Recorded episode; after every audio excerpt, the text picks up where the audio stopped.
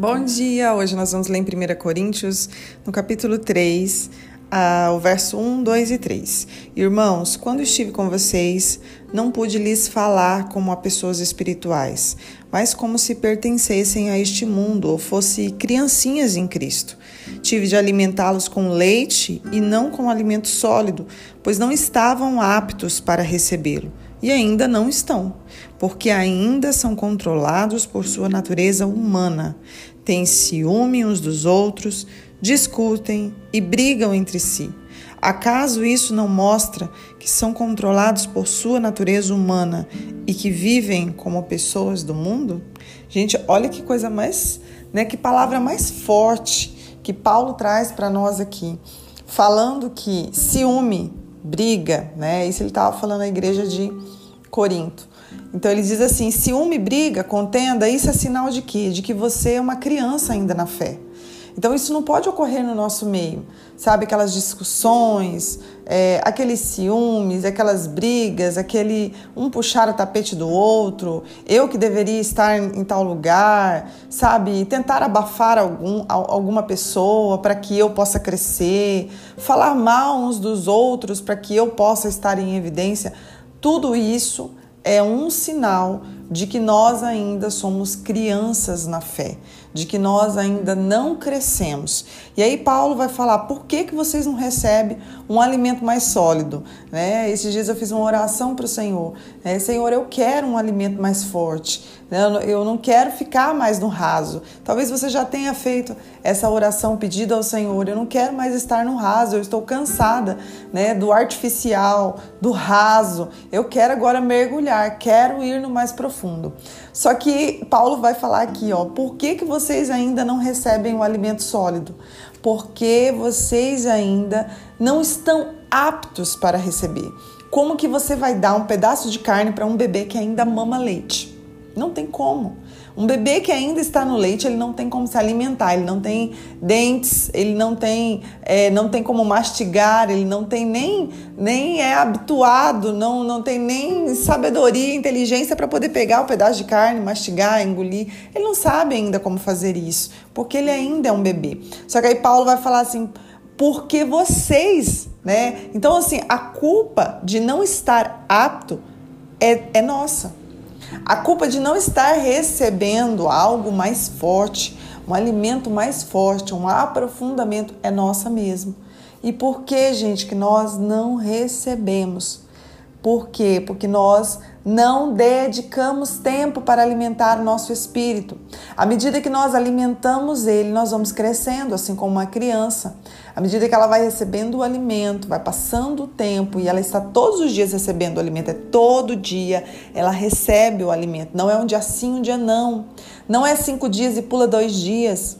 Então, por ela estar todos os dias comprometida com a sua nutrição, ela vai crescendo de uma maneira saudável, dependendo daquilo que ela come. Né? Então, ela também precisa comer um alimento saudável. Então, quando nós dedicamos esse tempo à palavra, nós estamos dando saúde ao nosso espírito, nós estamos vivificando o nosso espírito, nós estamos dedicando tempo para que o nosso espírito fique forte. Então, quando o nosso espírito está forte, nós não somos controlados pela natureza humana. Então, aqui esse, né, o, o, o, o povo de Corinto, eles não conseguiam receber um alimento mais sólido, por quê? Porque eles não se dedicavam, porque eles não estavam aptos para receber. E a natureza humana, Paulo vai dizer no verso 3, porque ainda são controlados por sua natureza humana. É por isso que tem ciúme no meio de vocês. É por isso que tem briga no meio de vocês. Porque vocês ainda estão sendo controlados pela natureza humana. Então eu não posso dar um alimento mais forte para vocês. Vocês não estão aptos, né? Se você der, igual eu dei o exemplo do pedaço de carne para um bebê, ele vai engasgar e vai morrer. Então não é o tempo, não é o momento, porque ele ainda não está apto para comer. Então, gente, o que que Paulo está querendo dizer para nós aqui? Que na nossa fé nós também somos responsáveis pelo nosso crescimento. Então, ai, o Senhor, quem vai trazer, quem vai fazer. Não, eu tenho uma parcela de contribuição de responsabilidade, porque eu tenho livre-arbítrio. Então eu sei escolher, agora eu vou tomar decisões. Eu vou dedicar, eu vou me dedicar para a palavra, eu vou me dedicar a receber esse alimento? Ou não, eu vou deixar do jeito que tá. Então vai passando o ano e vai passando o ano e eu sempre estou recebendo o mesmo alimento. Né? Aqui eles estão brigando, Paulo está falando aqui com eles, eles estão brigando por conta de líderes. Ah, eu sou de Apolo. Não, eu sou de Paulo. Um tinha preferência por Apolo, outro tinha preferência por Paulo. E Paulo vai explicar, gente, os líderes, eles são apenas um instrumento. Eles são colaboradores de Deus. Sim, eles serão recompensados por todo o trabalho árduo que eles fazem. Eles terão a sua recompensa, mas a glória, ela não está no líder, ela está em Deus. E ele vai dizer: Eu plantei, Apolo regou, quem dá o crescimento é Deus. Então eu plantei, Apolo regou, mas a glória é de quem dá o crescimento.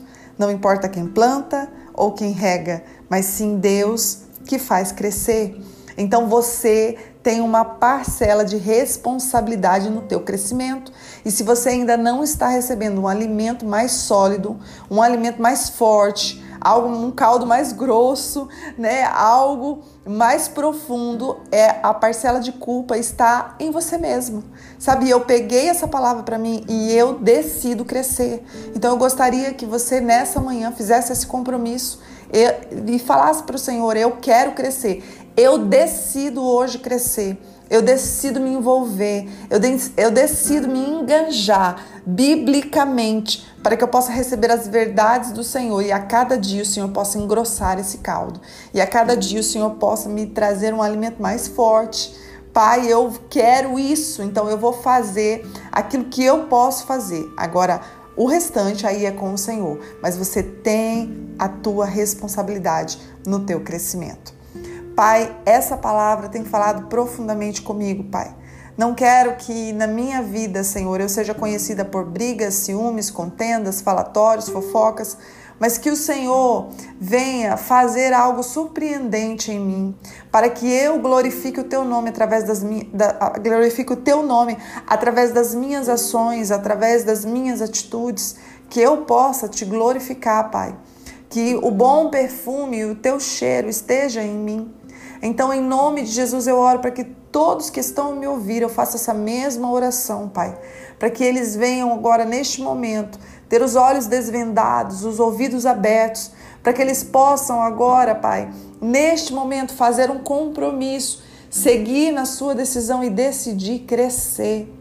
Pai, nós precisamos, nós necessitamos no nosso Brasil e fora do Brasil, nas nações, de um alimento mais forte Pai, nós clamamos a Ti pelo avivamento sobre as nossas vidas, que nós sejamos chamas, Pai, faíscas do Teu avivamento por onde nós pisarmos a planta dos pés, mas eu sei que existe uma responsabilidade na minha vida e de todos que estão a me ouvir. Então eu oro agora, Pai, para que essa decisão, assim como eu tomei em meu coração,